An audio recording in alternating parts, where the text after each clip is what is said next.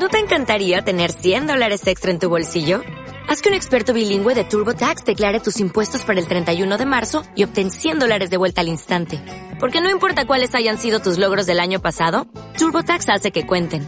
Obtén 100 dólares de vuelta y tus impuestos con 100% de precisión. Solo con Intuit TurboTax. Debes declarar para el 31 de marzo. Crédito solo aplicable al costo de la presentación federal con TurboTax Full Service. Oferta sujeta a cambios o cancelación en cualquier momento. ¿Cómo estás, José Luis? Bienvenidos a Dementes y Películas Lunch Break aquí en 90.5 FM Radio UDEM. Estamos muy contentos. Es que hubieran visto la cara de José Luis cuando dijimos Dementes y Películas. Sí, porque yo como que escuchaba la música, o sea, la música como que fuertecía, pero dije, Está fuerte, pero pasable, ¿no? Luego de repente empieza la voz de Janet y yo, ¡ah! y es que cuando dices la voz de Janet decimos la, la voz, de, Janet, doña voz de Janet. Entonces, pero bueno, sí, ahora. Menos mal que dijiste doña voz de Janet y no, no, de que doña Janet. No, voz de doña, de doña Janet. Bueno, pues un placer como siempre estar con ustedes como cada viernes en este viernes 20 de septiembre, el aniversario de, de la fundación de nuestra ciudad de Monterrey, que hoy cumple 417 años. Entonces, felicidades Monterrey y felicidades a todos los regios, que hoy es hoy es nuestro aniversario, ¿no? Ay. Oye, y un saludo muy especial a la primera actriz regiomontana, Mónica Lozano, que también cumple años. No decimos cuántos, pero... Pero los cumple. Pero los cumple. Un abrazo muy grande, una felicitación muy grande para ella. Y un saludo a todos los que nos escuchan y que está, y provechito a todos los que están comiendo en este lunch break. Así es, y bueno, Ay, un placer estar con ustedes. De hecho, lo que le estaba diciendo a Janet hoy en la mañana que estábamos diciendo de que por alguna razón me dijo, oye, dementes y películas, así como, no se te va a olvidar que tienes programa. Y yo sí, y, estaba como de mal humor en la mañana y al darme cuenta que iba a tener programa me puse muy buen humor. Así que un placer realmente estar con todos ustedes en esta cabina y con nuestro invitado de lujo, Gil Morales. Gil. Hola, Gil. Que no nos Hola, Gil. que, no... que no nos está pelando por estar en su iPhone, pero bueno, sobre. No, es que no lo hemos presentado. Apenas, lo estoy presentando. apenas lo vamos a presentar por. El, ay, cállate. Y nos empezamos a pelear. Y nos empezamos a pelear aquí en cabina. No, pues bienvenido, Gil, a Dementes y Películas, que hoy tenemos un programa muy especial. Y pues preséntate, Gil Morales, que él es director regiomontano. Orgullosamente regiomontano, ¿no, Gil? Eh, no, no, realmente nací en en Tumbuctú. No, no muy buenas tardes, eh, señor mío, José Luis, Janet. Muchas gracias por la invitación. Anteriormente en las primeras temporadas por ahí había participado por teléfono. Así es. A la distancia, pero bueno, ya estoy aquí presente en, este, en este micrófono. Pues bienvenido y el día de hoy tenemos un tema muy interesante, aprovechando que este septiembre es el mes patrio, pues vamos a hablar nada más y nada menos que del cine el cine mexicano. doblemente coincidencial el programa, porque aparte de que es el mes patrio, hoy se estrena la película de Derbez que ha recibido una excelente... ¿Cómo se llama? Una excelente crítica y bueno, Sí, le ha ido muy bien en taquilla también en Estados Unidos. Exactamente, y ya bueno, bueno, ha recibido crítica de, controversial y bueno, vamos a hablar, vamos a hablar de, de ello, ¿no? Y bueno, ¿por qué no recuerdas aquí a, a los que nos están escuchando, le recuerdas también un poco los teléfonos y todas las vías de comunicación que tenemos por si quieren formar parte del programa y ser y estar aquí en contacto con los dementes y películas. Claro que sí, en los teléfonos nos pueden contactar al 8336-6162 o el 8336-4203. Ahí están, otra vez, por favor. Una vez más, te encanta escuchar los que doy los teléfonos, yo no sé, es 8336-6162 o al 8336-4203. También nos pueden encontrar a través de las redes sociales que son Facebook, nos pueden encontrar como Dementes y Películas, así como se oye, no hay problema, no hay mucha ciencia en eso. Y nos pueden encontrar también en Twitter, el cual es Janet. El Twitter es Dementes y es de mayúscula Mentes y pelis. O sea, de letra. Es que me encantaría realmente que un día pudiéramos hacer como un broadcast en, con cámaras para que vean todo lo que manoteamos aquí adentro, tratando de explicarlo como si realmente se nos ante una pantalla y nos estuvieran viendo. Pero no. No, eh, estamos así como que así y así, comillas y nada. Como unos monitos así, esos, este, como changuitos. Sí, estamos como unos changuitos. Ah, Gil se siente en el zoológico. y luego, aparte tenemos, tenemos gente que nos está viendo, entonces así es Sí, nos está observando así como a través de una, sí, mi Oye, estimado Toño Hilton. De hecho, de hecho también saludos a Rocío y Manny que nos están escuchando desde España a través de la página en internet que es www.udem.edu.mx slash radio UDEM. Bueno, un saludo para Rocío y Mani que nos escuchan desde España. Bien populares, te das cuenta, haciendo el crossover.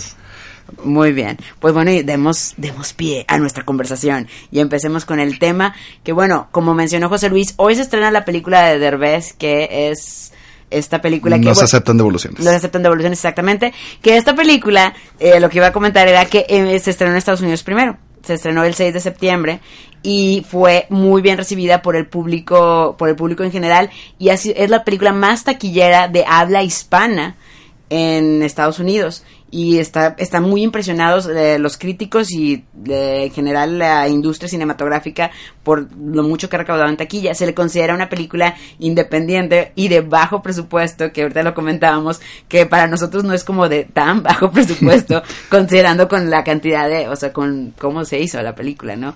Pero bueno, vamos a platicar un poco de qué es para ustedes como que qué significa esto o qué significa, por ejemplo, para Gil como creador o cineasta este, que existen este tipo de películas en este momento. O sea, ¿qué se está haciendo ahorita aquí en Monterrey o en México en, en general en el cine en el cine actual?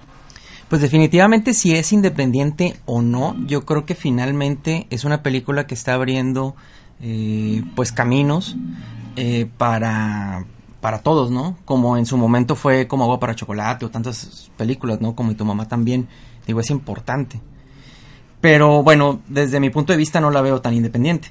Este, al menos eh, en el cine mexicano, digo, es una película que tiene eh, pues dinero estadounidense, que tiene mucho la estructura de una película americana, con actores americanos y con un director mexicano, aunque también la producción sé que hay gente mexicana participando en la, en la película, con una distribuidora que se unió entre una compañía mexicana que es una compañía de televisión muy importante. Se puede decir, se puede Televisa y, y la y la otra compañía productora y distribuidora que es Lionsgate. Ambos. TV Azteca. sí, no, bueno, iba a decir. eh, se unieron y, y, crearon una compañía que se llama Panteleón. Entonces, Panteleón es, es de Lionsgate y Televisa. Entonces, ¿qué es lo que sucede aquí? Bueno, pues que obviamente hay más oportunidades para este tipo de películas hay muchas películas que ya se han creado. Por ejemplo, la de From Prada to Nada fue una, creo que si, no, si mal no recuerdo, fue la primera que se hizo por medio de esa compañía. ¿Cómo se llama la compañía? Panteleón. Panteleón. Como Pantaleón. Pero creo que va por ahí, porque finalmente es para el mercado este latino en Estados Unidos, ¿no? Porque si no, la sacarían por medio de Lionsgate, ¿no? Claro. Sí. Entonces es como es, es, que algo que me parece curioso, que bueno, que lo, lo difícil que es sacar, porque Derbez ha comentado lo mucho que le ha costado sacar las esta, esta película y es Derbez, ¿no? Que esta película es como totalmente de él, por así decirlo, porque él la dirige, él la coescribe, él la protagoniza, entonces es mi película, ¿no? Pero el guion se tardó 12 años, si no me equivoco, en, en ya poderlo sacar. Entonces yo estaba pensando todo el camino que llevamos aquí, que hemos nos ha tocado, por ejemplo, a mí me ha tocado trabajar con Gil como, como director y yo como guionista, y vamos a ir como empezando, y sacar un guion ha sido como muy complicado, pero escuchando a Derbez en entrevistas decir, 12 años para sacar este guion siendo Derbez, es como... Un simple mortal que le deja. Pero también creo que él tiene que combinar sus trabajos, ¿no? Él tiene trabajo en televisión, tiene trabajo en, o sea, en México, en Estados Unidos. Y, pero, le ha costado entrar, de hecho, a la industria americana. Por ejemplo, sacó esta serie con Rob Schneider que la cancelaron en la primera temporada. Es que era malita, ¿no? Era sí, no, es que yo creo que en esa, para ese caso en particular le pasaron dos cosas. Uno, pues estaba malita. y, dos, entró en un momento en el que la televisión estadounidense está en crisis. Entonces tienes que ser como, vaya, ¿cuántas series no se cancelaron esta temporada pasada? Este año pasado se canceló, bueno, este año realmente. Se cancelaron alrededor de, de las que yo veía, siete. Es o sea, como en una transición rara de que ya, por ejemplo, para las sitcoms, sobre todo fue un año difícil para las sitcoms. Pero bueno, y entró Derbez con esa, con esa serie con Rob Schneider y no le, no le funcionó. Pero bueno, él, estaba tratando de hacerse como un... Derbez se está haciendo como un nombre en Estados Unidos, ¿no? Yo creo que apenas va, está empezando a pisar el terreno estadounidense ya como fuerte, entre comillas porque digo, la primera fue la de Bajo la misma luna, ¿no? Que llegó allá con que, del Castillo. Luego la de Rob... Mexicana, sí, era mexicana. pero, ¿era 100% mexicana? Y esa, y entró como, que era coproducción. No, esa es mexicana y esa entró por festivales. Ahorita es lo que vamos a comentar la diferencia, ¿no? Esta, es, esta era de festivales y entró así como película de festivales, ¿no? Bueno, y luego después de esa fue la de la serie con Rob Snyder, que sinceramente no me acuerdo cómo se llama. Y luego vino. Rob. Sí, se llamaba ah, Rob. sí, cierto. Sabía que era como un nombre, pero no me acuerdo cuál. Rob. Que la serie de Rob Nader se llama Rob. Por eso no pegó. y también después vino Jack and Jill. Y ya ah, con Jack and Jill yo creo que ya fue más el su breakthrough en Estados Unidos porque bueno, ya sacó una película con Adam Sandler, ya se va un poco más por su género que es comedia, que de hecho cuando fue a, a audicionar, creo, es que es lo que quería saber si realmente fue para este bajo la misma luna si era una una coproducción estadounidense porque según tengo entendido fue en ese casting que le dijeron usted debería dedicarse a la comedia porque eran como en, Estados Unidos no no eh, lo que pasa es que lo que pasó con la a, Derbez se lo dijeron la crítica cuando lo vieron en la, en la película ah fue la crítica entonces. La crítica le dijo es que usted es más bien comediante porque él, estaba haciendo el papel de dramático. Ajá. aunque pues sí tiene pinceladas Oye, también me acaban de mandar mensajes, saludos, le mandan saludos a Gil eh, y saludos a la familia Moncayo que nos está escuchando también. Saludos ah, a saludos a todos, ellos. Sí, sí, sí, que nos escuchan. Este, bueno, y estamos y hablando de las de seguimos hablando de las de las películas eh, mexicanas.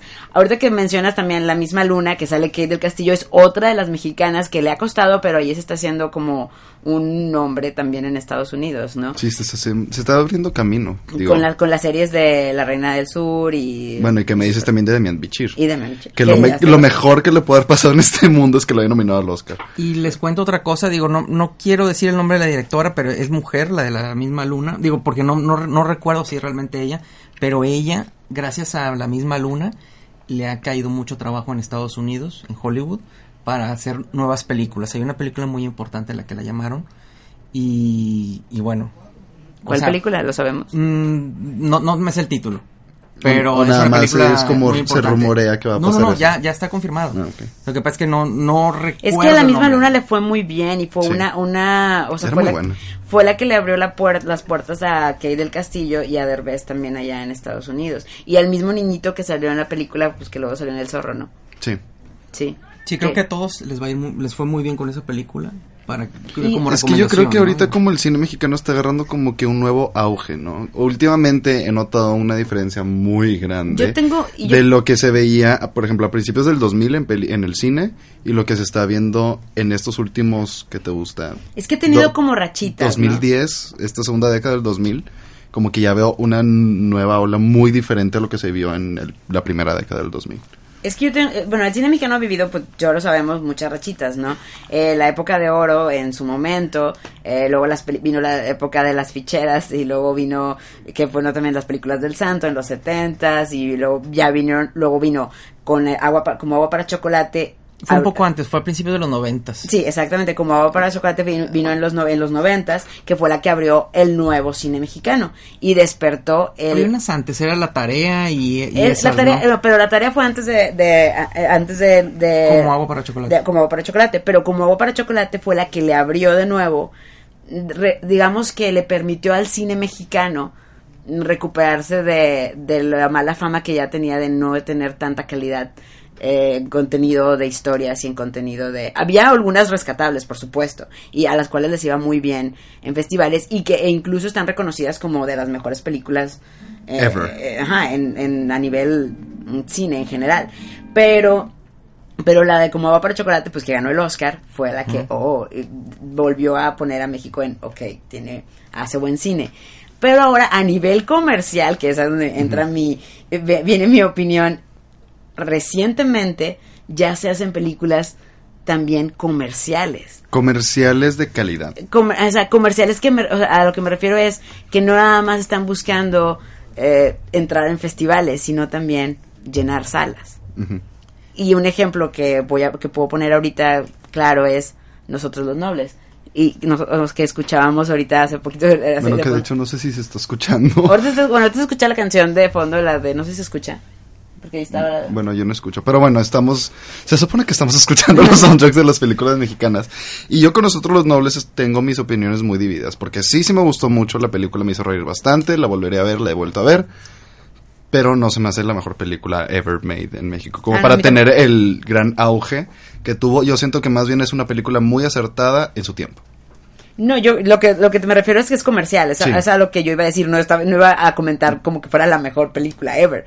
Mi comentario era a que es una película pensada para vender, no una película pensada para no era una película no era una película pensada para ir a competir en festivales, no era una película pensada para ir a los Oscars, era una película más bien pensada para llenar salas. Esa era lo que comentábamos. Y logró su cometido. Y es lo que hemos eh, hablado en los últimos eh, meses, semanas, ¿no? De que hacia dónde quieres ir, ¿no? ¿Quieres llenar salas de cine o quieres tener premios en festivales de cine, ¿no? Que es ahí donde tú desde que eh, escribes el guion o desde que lo planteas la historia, pues sabes hacia, hacia dónde vas, ¿no? O sea, quieres hacer películas como Nosotros los Nobles, como esta película de Derbez, como la de no sé si cortarme las venas o ah, las largas, que estuvo hace unas semanas en, cartelera, o haces películas como Eli, haces películas como La Jaula de Oro, como, esas películas que esas dos eh, eh, fueron escogidas por la, la Academia Mexicana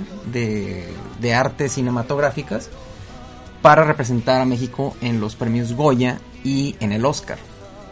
Entonces llama la atención pues que son películas que están, eh, que estuvieron pues, eh, en festivales de cine y que estuvieron aplaudidas, ¿no? Amate Escalante, el director de Eli, pues recibió el premio Mejor Director en Cannes. Entonces... Es que yo creo que también depende mucho, pues como dices, ¿no? Cuál sea el objetivo, pero también con qué te gustaría empezar, ¿no? Porque, por ejemplo, en, Bajo la misma luna es más comercialona, más que así como la película así súper de arte y súper... No, la misma luna es festival. Ella, esa empezó en festivales, no se le considera comercial. Y es, ese, su, eh, se abrió en festival, de hecho empezó en... Si no me equivoco fue en Sundance donde, donde empezó la película. Yo la vi, bueno, ya la vi el estreno, pero no sé si fue ahí, pero fue en el Festival de Guanajuato hace como cuatro años, pero pero bueno, este... Su recorrido fue, su, fue, su tirada fue para festivales y poca gente la vio. Lo que la hizo comercial fue el nombre de Derbez. El haber puesto Derbez. Yo creo que la misma luna cumple lo que a mí, en mi teoría, mi teoría, no sé que usé la palabra teoría. Volvemos con los bienes nacos de, de, No, es que puedes tener a lo mejor una mezcla de, de las dos cosas. Si pones a Derbez en un papel, en el papel de, de uno de los papeles y tienes una historia bonita, melodramática, puedes a lo mejor tener un, algo en medio. Ahora, las temáticas. Ah, claro, las, temáticas. Eh, la misma luna eh, tiene que ver con la migración. Eh, Eli tiene que ver con el crimen organizado y con la inseguridad, ¿no? La jaula de oro también, que, que estas dos películas que van a representar a México, tiene que ver con la migración también. Claro. Entonces, si ustedes se fijan en películas un poco más taquilleras como nosotros los, los nobles, pues es una película que tiene que ver con las clases sociales y con un cierto estatus social en la Ciudad de México. Claro. Que no, o sea, vaya, creo que también el público ya no quiere estar eh, pues como, que, viendo las partes feas y negativas de México, sino nada más irte al cine y reír. Las temáticas que nos, nos, eh, nos atraen a la realidad, ¿no? Como que hay mucha gente que quiere ver lo cotidiano en el cine y que se quiere reflejar en, en la pantalla. Entonces, vaya, para todos los públicos hay y nada más hay que, eh, nada más hay que, eh, pues plantear hacia dónde quieres ir, ¿no? O sea, quieres, quieres vender o quieres lucir tu película y ganar premios, ¿no? Pues sí, digo, de cualquiera de las dos posturas son completamente válidas y completamente, igualmente fuertes, ¿no? Y qué bueno que las haya, porque si no, pues también sería como aburrido, ¿no? Como que nada más tener como un solo estilo de películas, ¿no? Y un sola, una sola temática, ¿no? Porque también, imagínate, todas las de migración, como ahorita, ¿no? Que viene esa ola de películas que tienen que ver con la violencia, pues también, o sea, es, también son modas que también en, en todos los cines del mundo eh, hablan, por ejemplo, de las guerras mundiales y, y, pues son temas que se van eh, util, eh, utilizando por sí, Son como ¿no? corrientes que se van. Ahora, y si mezclas, y si puedes hacer algo así como una mezcla comercialona, así como, ok, voy a hablar una película de ciencia ficción de aliens, ¿no? Por ejemplo. Que vienen y se llevan a Pues los bueno, criminales. por ejemplo, ahí tienes a, a, a Rescatando al Soldado Pérez. Pero el soldado Pérez, ahí va, es que voy a, a ver si me, me, van a venir y me van a balasear o algo así. Pero a mí el soldado Pérez no me gusta, o sea, me divertí mucho cuando la vi, hablando, esa es una película comercial, y habla, pero no me gusta, ¿por qué voy a poner eh, a los narcotraficantes eh, como los héroes? Ahorita me acordé. Bueno, pues es, eso es lo que tú dices de mezclar dos géneros, porque están mezclando como el género del cine del narcotráfico que normalmente se maneja de un lado como oscuro y... No, lo que yo deseo de mezclar dos géneros es, por ejemplo, eh, hablar, como True Blood en Estados Unidos, es hablar del racismo pero con vampiros. Yo no, algo así, porque la del Soldado Pérez es el, el género es comedia, punto. O sea, y mezclan, y no, no, porque no hablan de los, o sea, del narcotráfico como una problema, o sea, como realmente como una problemática, simplemente los usan como personajes cómicos.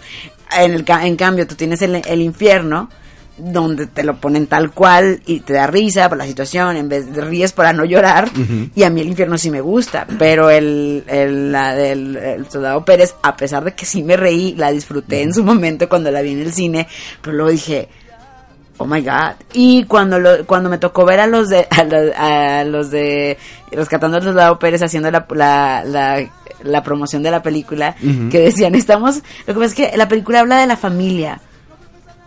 de la yo, familia de ellos. De, de, la familia de. Ah. Sí, ajá, es otro tipo de familia ya. A a películas como El Soldado Pérez. Ajá. Yo creo que hay otra, bueno, no es otra corriente, pero son este factores válidos en el cine también.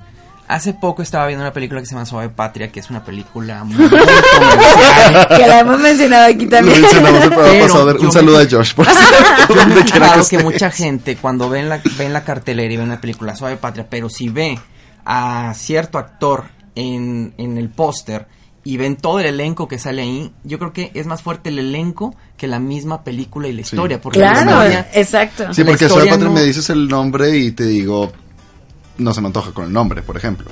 Pero la, si me dice el reparto, ah, lo puedo la, ver. O sea, y conozco gente cercana a mí que la película les gustó, pero por quienes salían. La, la historia, ¿de qué se trató? No lo sé. Claro, claro. Pues pero, es... pero estaba Héctor Suárez, estaba este ex rockero Javier Batis, estaba Chaparro. Omar Chaparro, y salían de repente tenían como, había como beats de... Está, es lo mismo que no, pasa... Yo pensé por un momento que yo sé si estaba este ex rockero Alex Lora, y yo me imagino el día. No, es Javier Batis. Está matando que, bueno, que, que, que, que, quiero hacer un paréntesis que no se me hace, se me hizo justo que le hicieron un papel, papel tan pequeño al maestro de guitarra de Santana, que, que era Javier Batis, ¿no? Sí. Sí, Javier Batis le enseñó guitarra a Santana. Pero bueno, ese es otro programa. bueno, pero, no, pero por ejemplo, eso. Va a venir otro programa Gil a hablarnos de, de, del maestro de guitarra. para, para darle su media hora que se merece. sí. no, no, pero por ejemplo, a mí siento que eso es algo que pasa en todos lados de que vas a ver las cosas por las ah, es que estamos viendo aquí el video de quiero que me quieras y Janet está muy impactada viendo a Gael García Bernal. Y no me gusta Gael García Bernal que es otro ejemplo. Hubo un momento en que Gael salía en todas y junto cada con una de las, junto con Diego señor pues es como dicen ¿no? que la, la, pareja Diego Luna y Gael, Gael es García. como Pedro Infante y, y ah, Luis claro. Aguilar ¿no? en su momento, en su ellos, momento. ellos fueron en las finales de como los Petuquita, 90 deberían su, su, como... deberían hacerle su a toda máquina y todas esas películas, ¿no? Claro, que luego ellos dijeron que cuando y tu mamá también que se tuvieron que besar y todo eso, que era como muy ya difícil. lo he hecho. lo hicimos en el abuelo y yo, ¿no? Oigan, otra cosa importante es el número de copias con la que sale. Ah, es el abuelo y yo. No, es, es el viejito que salía. No, es el número de copias con la que salen las películas. Ah, claro. Este, uh -huh. me acabo de enterar que son 1500 copias con las que sale la película de Derbez, que es comparable con las películas americanas como esta, bueno, la, la, que guste, ¿no? O sea, a lo mejor Iron Man o esas películas grandes, este, esta de Titanes, no me acuerdo cómo se llamaba la película. La Furia de Titanes. Este, no. Salieron con una... No, Titanes del Pacífico. Esta. Algo de Titanes. something, something Titanes. No, no me interesa porque es una película extranjera. Ah. No, no, no. Eh, Gil está en, en Suave Patria. Estoy en Suave Patria, Omar Chaparro. para, para Gil la última película de acción que hubo fue El Soldado Pérez. Y... Ay, la cara de Gil de no me insultes. no, y, y por ejemplo, nosotros los nobles tuvo alrededor de 300 copias. Salió con 300. 320 copias. Eh, Eli salió con 40 copias. Wow. Para que nos demos una idea más o menos de también como el exhibidor, tú vas a un cine y si te la repiten tres veces la película en, en, tres, en tres salas, pues obviamente es la que vas a ver, ¿no? Claro. Es como la exposición en los medios, ¿no? O sea, que tanto te ponen un comercial que la vas a ver, ¿no? que, que, lo vas a comprar, ¿no? Sí. Claro. Que también, bueno, ahí también influye la publicidad y todo lo que que yo es lo que iba a decir, hablando de lo que es la distribución, pensé en la publicidad y pensé en toda la publicidad que se le hizo a nosotros los nobles. Y con menos copias. Y con menos copias. Exactamente. Es que es como un versus, ¿no? O sea, ¿qué prefieres? ¿Darle publicidad o ponerla como en más salas? Y aún así la gente la busca. O sea, no es tan no es tan bien como la gente es tonta al ver tantas películas o, que la, película van a venir a quemar de que, No, no, no, que la película esté en tres este salas. Ajá. Pues no significa que la gente si la película no les gusta o no les llama la atención, no la no la van no van a entrar a verla. Pero pues también a veces dices, chin, pues es la película de las 5 y luego está la de las 5.20 y no la alcanzo a ver, pues ¿cuál otra? O sea, ya llegué tarde, ¿cuál otra veo? Pues, pues la, que, la que se repite tres veces, ¿no? claro. O la que está en más salas. Sí, pero a veces como que te la buscas o procuras como llegar a ella, ¿no? Hay gente que no, yo, yo he visto gente que nada más va al cine así como que, mm, ¿cuál? Mm, pues la que sigue ahorita, o sea, ¿cuál? La que haya. Pues la que haya, ¿no? Yo no puedo, lo siento, yo no puedo, yo quiero ver esa película, ¿a qué hora está? Ok, voy. Pero es otro público, o sea, es como público como que ah, voy a entrar a distraerme a algo, ¿qué? No sé. O sea, tú vas a ver una película, tú vas a, ver yo no voy película. Al, yo no voy al cine, yo voy a ver la película. Claro. Así, así es lo correcto. No, hay, no hay ah. forma de ver pues, cine correcto. No, sí hay formas de ver cine correcto, pero también el cine hay que verlo como también entretenimiento, que es lo que mucha gente lo ve, que es lo que a veces falla, ¿no? Hay que encontrar un, un mix, un equilibrio y bueno, a ver si el cine mexicano lo logra, lo logra encontrar esa, ese mix equilibrio. Y como dice Gil, saber qué quieres, ¿no? Que tu película entre en, vaya a festivales, se conozca como, como es, haga ese recorrido por los festivales en el mundo, que a lo mejor, como le pasó a la de la misma luna, puede ser tu puerta para que luego hagas más cosas. Es el reconocimiento. O sea, te dan un premio a mejor director como Amat, pues de ahí haces más cosas. Como un buen director que me lo dijo el año pasado, dicen es difícil que una eh, gente que tenga como películas de manera contemplativa, por, ese estilo, que tengan trabajo en Hollywood. ¿Por qué? Porque no es el estilo que manejan los americanos, ¿no? Ajá. No sé si me, si, me expliqué. Sí, o, sea, como que te tienes que ir por otro lado si tú quieres trabajo en Hollywood, pues tienes que hacer otro tipo de películas para que te luzcas, ¿no? Claro, pero bueno, hay que buscar también así. Pero bueno. Ya, ya como que nos están corriendo aquí. Ah, no. ya nos tenemos que ir. No nos alcanza media hora. Álvaro, no nos alcanza media hora. Tenemos más, sí, no nos, necesitamos más tiempo. Así ¿Qué, que... media hora más? Queremos media hora más. Media, hora, más. Media, hora, más. Hashtag, media hora más. Media hora más, todos vamos a bombardear Radio Dem. Y todos los radioescuchas, por favor, apóyenos si nos quieren escuchar, seguir escuchando media hora más. Por favor, háganoslo saber para nosotros, hacerles saber aquí que lo quieren. Oigan, ah. muchas gracias por invitarme, ¿eh? No, muchas gracias por haber. Ojalá pueda volver a visitarlos. Claro que sí. Claro que sí, siempre eres bienvenido. Bueno, saludos a David Moncayo que también nos está escuchando, este, que pronto lo veremos también por ahí en, en, el, cine mexicano. Pues lo, estaremos viendo. Un, buen talento. ¿eh? Un buen talento, un buen talento. Bien, mis respetos. Ay. Bueno, pues. Un placer haber estado con todos ustedes, como siempre, este viernes rico, para empezar este fin de semana rico. Que tengan un excelente provecho. Mi nombre es José Luis Salinas. Yo soy Janet Juárez, estuvo con nosotros. Y yo soy Gil Morales. Eso. Y esto fue Dementes y Películas. Baby, preciosa, ¿por qué tan seria? Aquí casi todos estamos locos, dijo el gato. La locura es contagiosa. ¿Ya te contagiaste? Quizás la próxima. Dementes y películas. Hasta la vista, baby. Yo, yo, drop your glasses, shake your asses, face screwed up like you having hot flashes.